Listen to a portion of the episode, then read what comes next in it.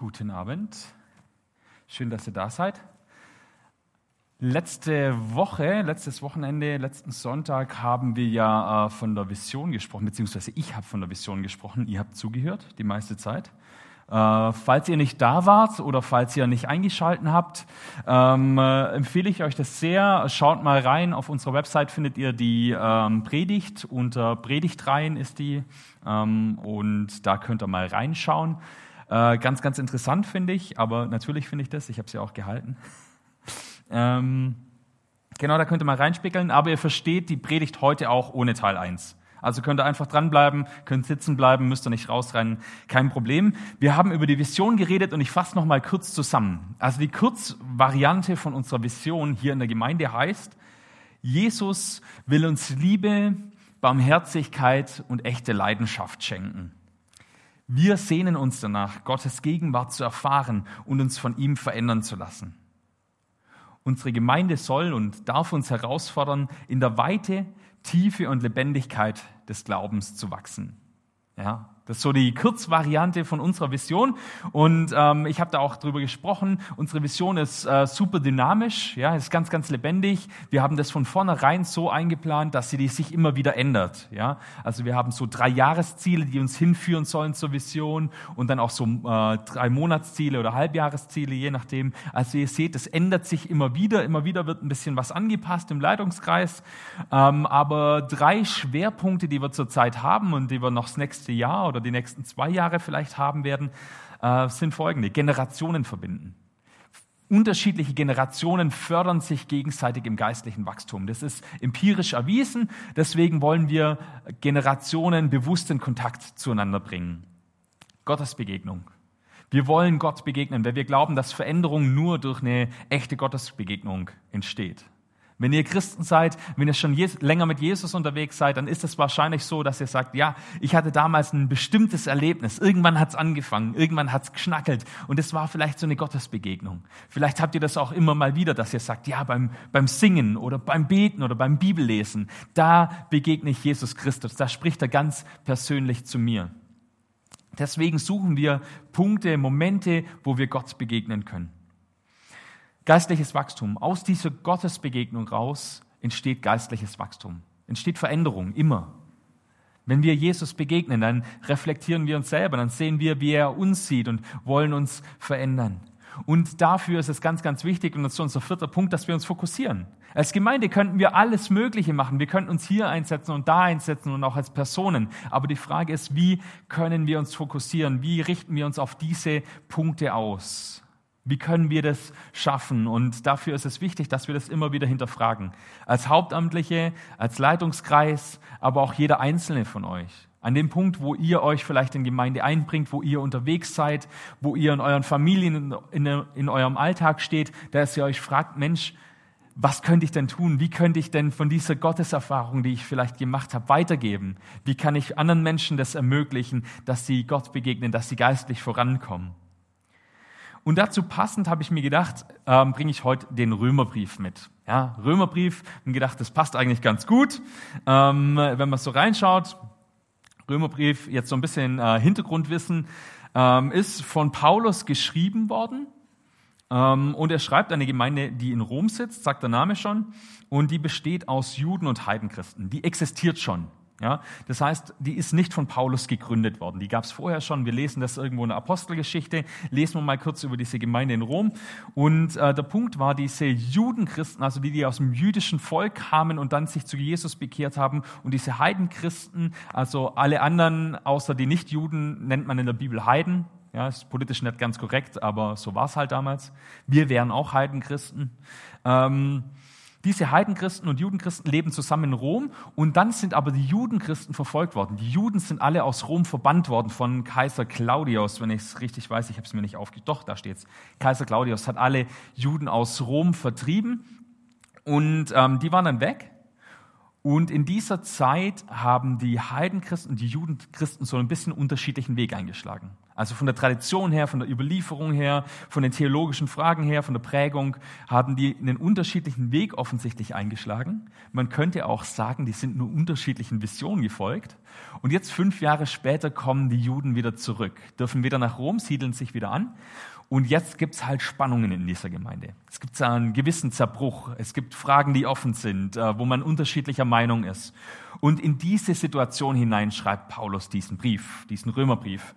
Und er versucht, äh, theologische Fragen zu beantworten. Er versucht zu schlichten.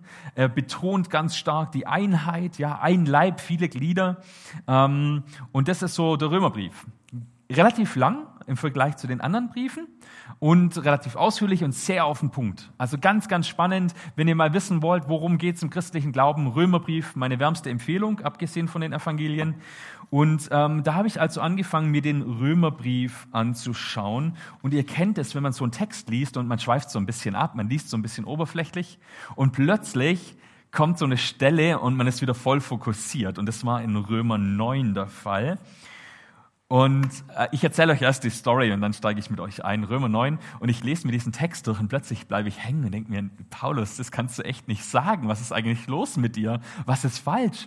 Ähm, und es hat mich so arg geärgert, ich habe das halbe Kapitel durchgestrichen. Ich habe einfach eine Marke genommen und das Kapitel durchgestrichen, habe gesagt, nee, nee, mache ich nicht mit, lese ich ab Kapitel 10 vor. Äh, und äh, also sorry, aber ich lese euch das gleich vor und dann versteht ihr, warum. Ähm, und dann habe ich weitergelesen, aber ich nehme euch jetzt erstmal an diese Stelle mit rein, dass ihr das versteht, warum ich da den Text durchgestrichen habe. Und zwar ab Vers 14 und der Christoph drückt für mich weiter. Paulus fragt an der Stelle, ähm, heißt das nun, dass Gott ungerecht ist? Also bezieht sich natürlich auf den Text vorher. Auf keinen Fall. Er sagte ja zu Mose, ich schenke mein Erbarmen dem, über den ich mich erbarmen will, und mein Mitleid dem, den ich bemitleiden will. Und da war schon mein erster Punkt, wo ich gedacht habe, wirklich? Echt jetzt? Steht es da wirklich in der Bibel drin? Ich schenke mein Erbarmen dem, über den ich mich erbarmen will, und mein Mitleid dem, den ich bemitleiden will. Sagt Gott das wirklich? Und warum? Also das habe ich mir erstmal markiert und ein Fragezeichen daneben. Ich streiche nicht immer alles gleich durch, was mir nicht gefällt. Und dann habe ich weitergelesen, es kommt also nicht auf das Wollen und Bemühen eines Menschen an, sondern allein auf Gott und sein Erbarmen. Auch wird in der Schrift zum Pharao gesagt, nur deshalb habe ich dich als Herrscher auftreten lassen, um dir meine Macht zu demonstrieren und meinen Namen in der ganzen Welt bekannt zu machen. Wir sehen also, Gott handelt ganz nach seinem Ermessen. Dem einen schenkt er sein Erbarmen, den anderen macht er starrsinnig und lässt ihn ins Verderben laufen. Nun wirst du einwenden, wie kann er uns dann noch Vorwürfe machen? Es kann sich doch niemand seinem Willen widersetzen. Ganz genau, Paulus. Was ist eigentlich los? Wenn so Errettung geschieht, ja, was ist dann? Dann sucht sich Gott einfach die raus, die er halt gern hat. Also es hat mich super verwirrt. Und die Frage trifft hier genau ins Mark. Und ich erkläre euch gleich noch, was das mit äh, unserer Vision zu tun hat, aber da kommen wir noch drauf. Ja, also dieser Einwand völlig berechtigt. Und dann antwortet Paulus in diesem Brief auf, diese auf diesen hypothetischen Einwand, äh, Vers 20, so, wer bist du eigentlich? Du Mensch willst anfangen, mit Gott zu streiten? Was sagt das Werk zu seinem Meister? Sagt das Werk zu seinem Meister, warum hast du mich so gemacht? Ist der Töpfer nicht Herr über den Ton und kann aus derselben Masse ein Gefäß machen, dass er auf die Festtafel zu Ehren kommt und ein anderes, das für den Abfall dienen soll? Und was sagst du dazu, dass Gott die Gefäße, die zur Vernichtung in seinem Zorngericht bereitgestellt sind, mit, dass er die mit großer Geduld erträgt? Er will zwar, dass sie seinen Zorn und seine Macht zu spüren bekommen, andererseits will er aber auch an den Gefäßen, die er, die er in seinem Erbarmen zur Herrlichkeit vorherbestimmt hat, zeigen, wie unerschöpflich reich seine Herrlichkeit ist. Und da hat es mir gelangt, an der Stelle hat es mir gelangt, dann habe ich es durchgestrichen, habe ich gedacht, nee, das kann ich mir einfach nicht vorstellen. Was meint Paulus damit nur? Und ähm, ja, ich gehe mit meiner Bibel sehr kreativ um, ähm, aber ja, das, das seht ihr ja schon, das habe ich ja schon gesagt. Ähm, weil wenn wir jetzt an der Stelle sind, dann brauchen wir uns doch diese ganze Mühe mit der Vision gar nicht machen, oder? Also wenn Gott sich eh aussucht, wen er will und wir da gar keinen Einfluss drauf haben, und er die einen zum Heil bestimmt, die anderen zum Unheil, die einen kommen in die Hölle, die anderen kommen in den Himmel, ja, dann brauchen wir Gemeinde auch nicht. Dann können wir es doch gleich bleiben lassen. Und das ist ja so diese Frage nach der Prädestination. Und jetzt fragt ihr euch vielleicht, Prädi, was? Prädestination, äh, das ist die Frage oder das theologische Wort für die Frage der Vorherbestimmung. Ich lese euch mal die Definition vor. Wikipedia hilft. Äh, Prädestination bedeutet Vorherbestimmung und ist ein theologisches Konzept, demzufolge Gott von Anfang an das Schicksal der Menschen vorherbestimmt hat. Insbesondere geht es dabei um eine Erwählung einzelner Seelen zum ewigen Leben oder zu ewiger Verdammnis. Ja, also die Frage sind wir eigentlich alle schon vorherbestimmt? Und es gibt diese theologische Ansicht, die sagt, ja, das ist so. Ich bin super skeptisch, was Prädestination angeht. Ich persönlich. Ja? Und ich habe da schon viele, viele Streits gehabt mit vielen meiner Kollegen in Liebenzell deswegen. Ähm, und wahrscheinlich, also ich hoffe, dass das Video einfach nicht so oft geklickt wird, sonst entbrennt da noch eine theologische Diskussion in den Kommentaren. Aber Calvin war damals nach der, oder bei der Reformation super für Prädestination. Sagt, okay, hier Römer 9, es gibt welche, die sind zum Heil im Himmel vorherbestimmt und welche, die sind zum Unheil vorherbestimmt. Ganz klar, oder? Ähm, es gibt dann noch Leute, die sagen, naja, es gibt eine einfache, aber keine doppelte Prädestination. Also was heißt das jetzt wieder? Die sagen, naja, Sven, schau her, Gott schafft alle Menschen, aber er verdammt keinen Menschen. Aber er sucht sich natürlich die aus, die er in den Himmel lässt. Aber ich finde, das ist auch irgendwie ein Kunstgriff. Das macht die Sache ja nicht besser. Und dann gibt es wieder andere, die sagen, nee, nee, also da geht es mehr um Vorherwissen. Gott sucht es nicht aus, aber er weiß es natürlich schon von Anfang an. Ja, weil er ja allwissend ist und von Anfang an, von der, seit er die Erde geschaffen hat, schon weiß, wer wird sich für ihn entscheiden und wer nicht. Aber es finde ich auch irgendwie jetzt keine so eine richtig schlüssige Lösung. Mir gefällt es mit der Prädestination nicht. Warum macht Gott das dann? Die ganze Welt erschaffen. Warum sollen wir uns dann in Gemeinde treffen? Warum sollen wir Leuten von Jesus weitersagen? Das ist doch das, was ich ständig sage seit zwei Jahren. Naja, ist schon länger, aber dann brauchen wir das doch alles nicht.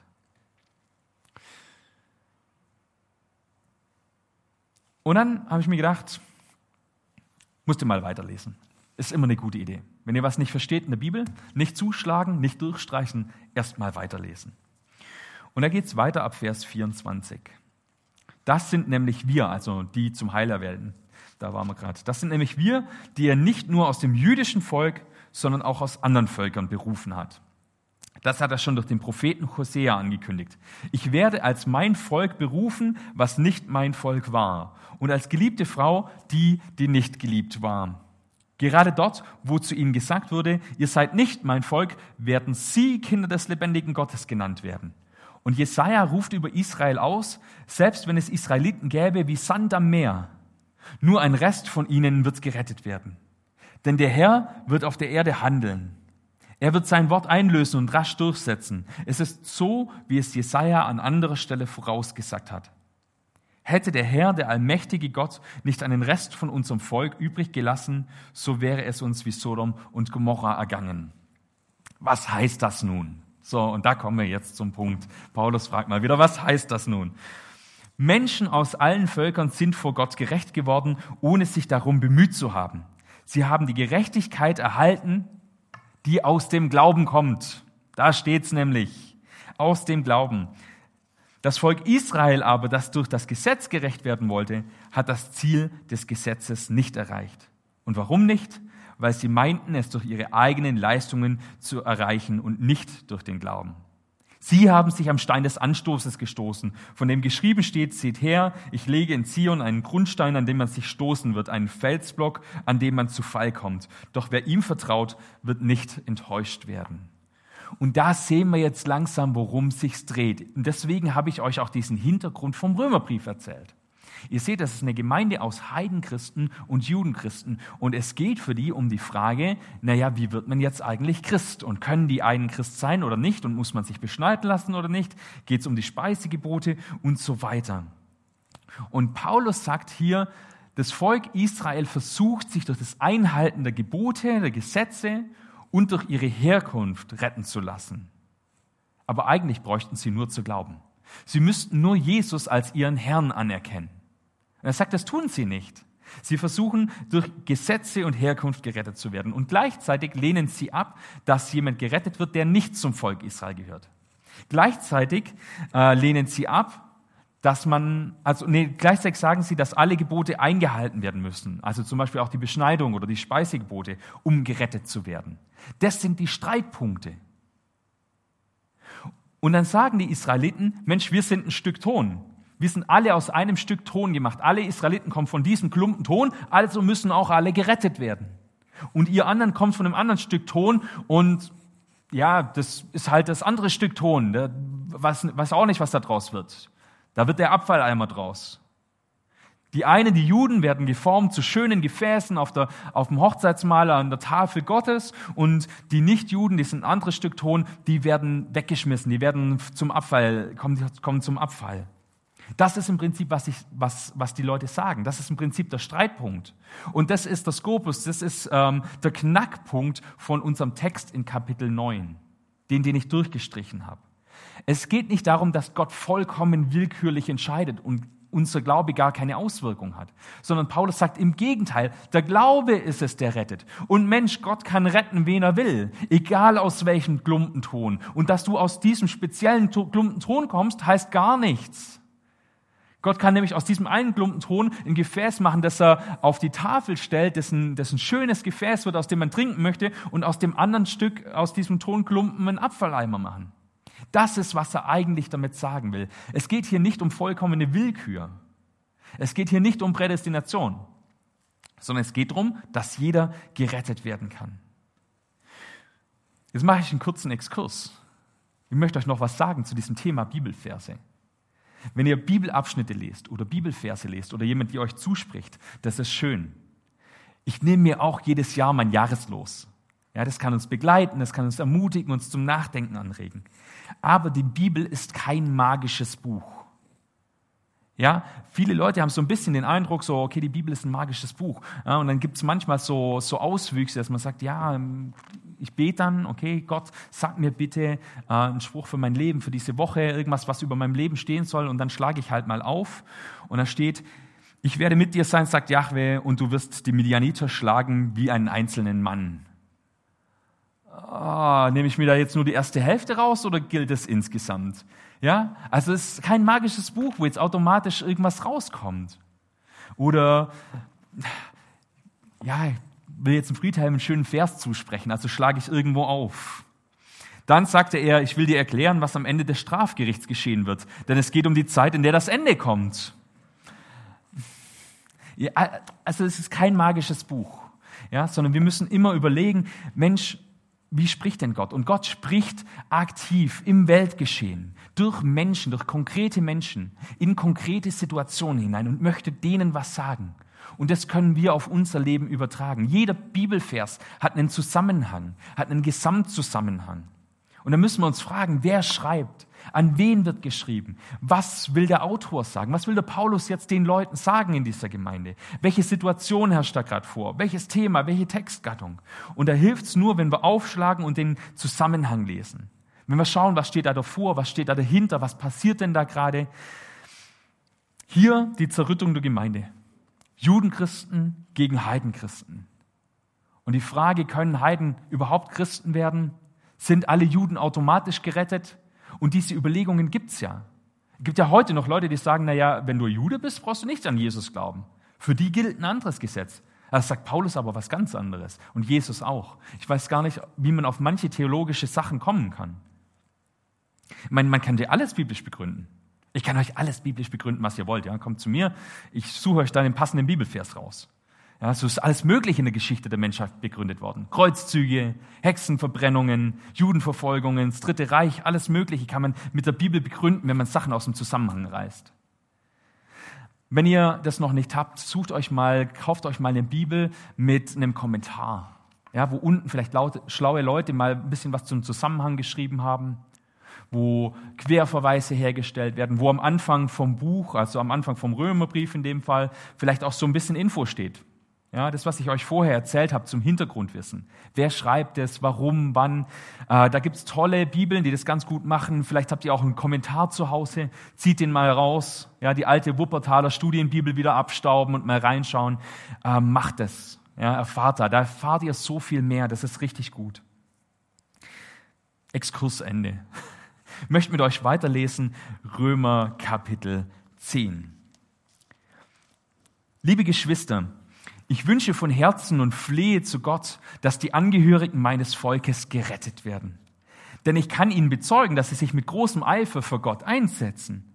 Doch was ihnen fehlt, ist die richtige Erkenntnis. Sie begreifen nicht, worum es bei der Gerechtigkeit Gottes geht und versuchen durch ihre eigene Gerechtigkeit vor Gott zu bestehen. Damit haben sie sich der Gerechtigkeit, die Gott ihnen schenken will, verweigert.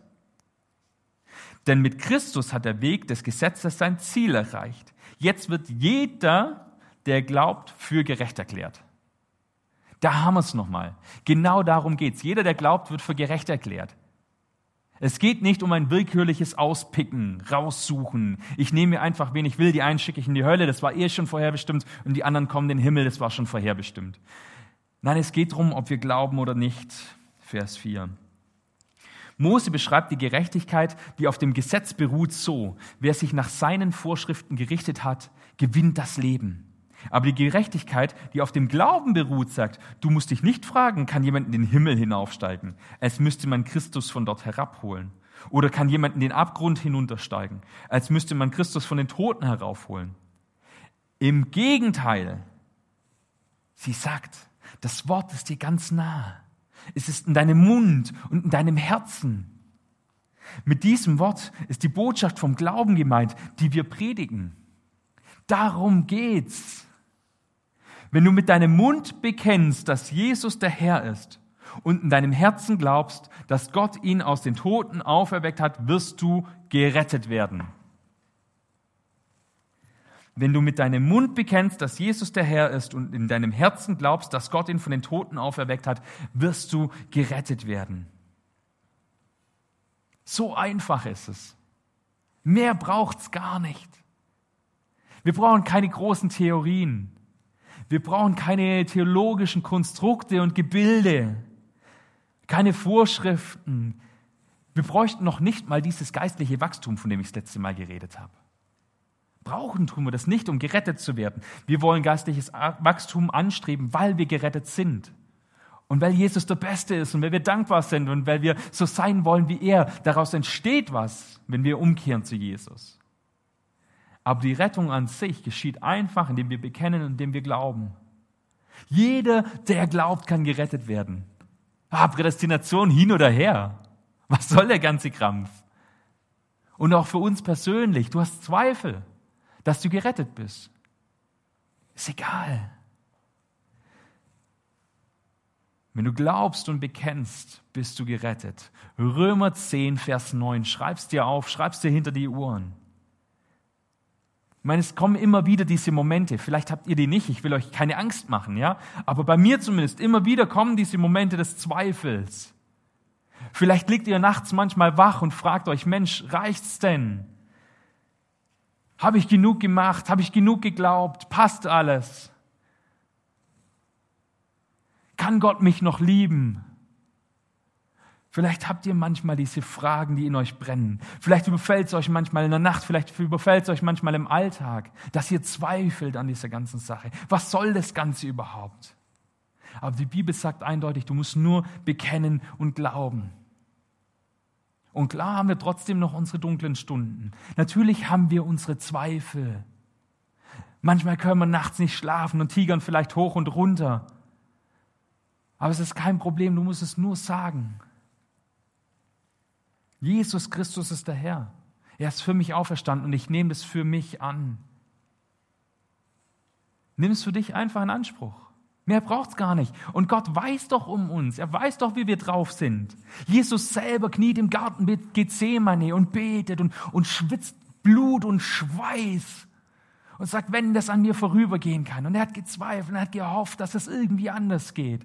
Er kennt doch diese Anfechtung. Die Jünger schlafen ein, dann hauen sie ab, von wegen große Glaubenshelden. Diese ganzen großen Glaubenshelden, schaut doch mal rein in die Bibel. Wer hat denn da wirklich standfest geglaubt? Petrus, da tut er so und spielt sich auf und will jemand den Kopf abschlagen, aber nachher sitzt er da am Lagerfeuer und verleugnet Jesus vor der Magd. Und dann rennt er weg und heult. Was für ein Glaubensheld. Aber es ist egal, Jesus, als er ihn das nächste Mal trifft, am, Garten, äh, am See Genezareth, Da frühstücken sie zusammen. Und es ist okay.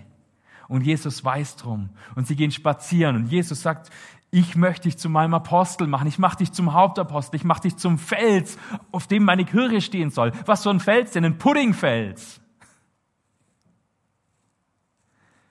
Gott weiß, um uns zu sprechen.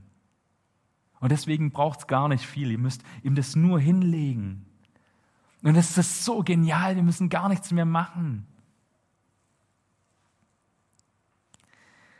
In Römer 10 geht es dann weiter ab Vers 10. Denn man wird für gerecht erklärt, wenn man mit dem Herzen glaubt.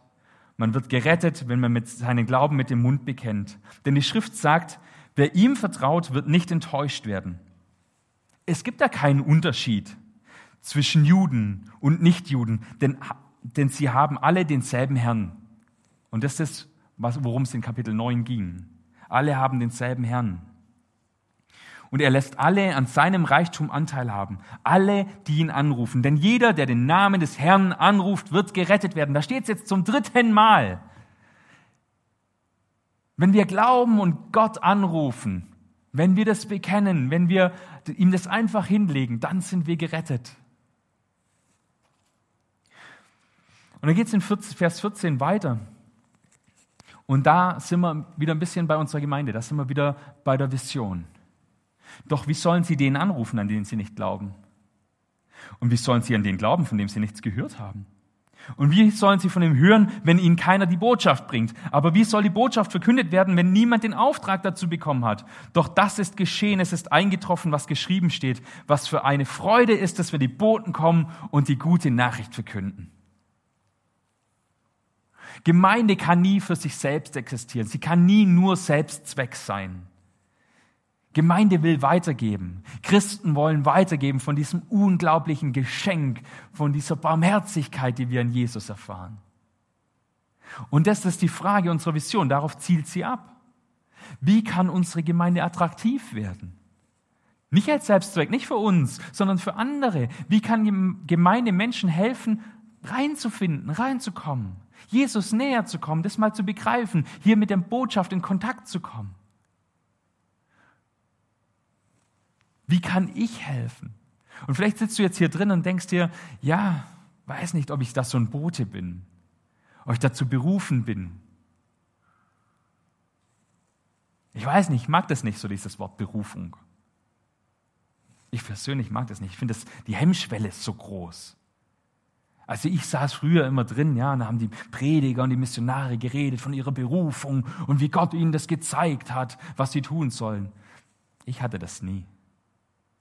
Ich hatte nie ein großes Berufungserlebnis. Also falls ihr euch je gefragt habt. Ich bin meinen Weg mit Gott gegangen, da waren immer wieder Punkte, wo ich gefühlt habe, dass Gott mich bestätigt, aber dieses Berufungserlebnis hatte ich nicht. Und auch sonst meine Talente, ich kann schon manche Sachen, aber ich kann halt viele Sachen auch nicht so gut. Es gibt Leute, die das besser können. Ja, diesen klaren Verstand, der sofort weiß, um was es geht, der sofort analysieren kann. Er ist so Bändel. Der Bändel ist so jemand mit einem unglaublich scharfen Verstand, der Sachen schnell checkt und der dann da eine Antwort drauf finden kann, der auch visionsmäßig super drauf ist. Das kann der Bändel besser als ich. Oder Predigten halten. Ja, ich kann schon einigermaßen predigten, aber es gibt hunderte Leute, die das besser können als ich. Ja, Billy Graham oder sonst irgendwelche großen Namen, die das natürlich besser könnten. Wo ihr jetzt noch fragen würdet, oh, können wir noch eine Stunde dranhängen oder so. Ja. Diese Liebe, diese Offenheit, Geduld und Barmherzigkeit, dass Menschen, die ich einlade zu uns nach Hause, sich zu Hause fühlen und dass sie nicht den Eindruck haben, dass sie dann Störfaktor sind. Das liegt nicht an mir. Ich kann schnell mal jemanden einladen und sagen, komm, kommst noch mit heim, trinken wir noch ein Bier zusammen oder so. Aber dass sich Leute da willkommen fühlen, dass das schön ist, dass sie ankommen, das ist meine Frau, das ist die Sarah. Ich kann nicht so die Technik machen wie der Christoph. Ich kann nicht so Musik machen wie die Eva. Ich kann nicht so singen wie Mariah Carey. Ich kann nicht so organisieren wie der Wilhelm. Es gibt viele Leute, die Sachen besser können als ich. Und so wird es bei euch auch sein. Aber fangt einfach mal an, macht mal irgendwas. Keine Angst, Gott begabt auch. Und Gott will mit dir arbeiten. Auch wenn nicht alles so perfekt ist. Umso mehr will er mit dir arbeiten. Und umso mehr freut es mich auch, dass sich so viele von euch schon so fleißig einbringen. Und das ist richtig cool. Das macht richtig Spaß. Ja, wenn halt einfach mal Sachen laufen, wenn ich zum Christoph sage, so und so stelle ich mir das mit der Technik vor und dann läuft es einfach und dann werden hier die Bibeltexte eingeblendet und ihr könnt zu Hause zuschauen. Oder neulich an Weihnachten, ja, da ist mir dann ein Tag vor dem ersten Advent eingefallen, Mensch, wir brauchen noch irgendwie eine Adventsdeko. Und dann bin ich hingegangen, habe zu Conny gesagt, Conny, wir brauchen noch eine Adventsdeko. Und sie gesagt, ah, das haben wir schon lange erledigt. Ja, super.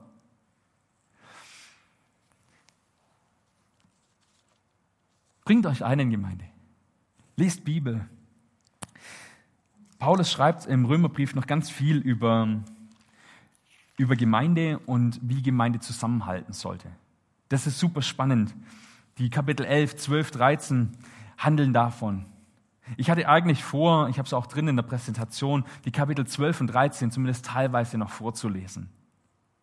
Aber jetzt ist schon mehr als Viertel nach und wir wollen heute uns einfach besonders an die Regeln halten, wollen gucken, dass wir pünktlich aufhören und ähm, das sage ich, lest euch das zu Hause mal durch. Auf jeden Fall die Kapitel 12 und 13. Schaut euch mal an, lest es euch mal durch. Wie gesagt, ich habe das eigentlich am Ende meiner Predigt geplant gehabt und ich wollte es auch nur vorlesen, weil diese Kapitel, die sprechen für sich.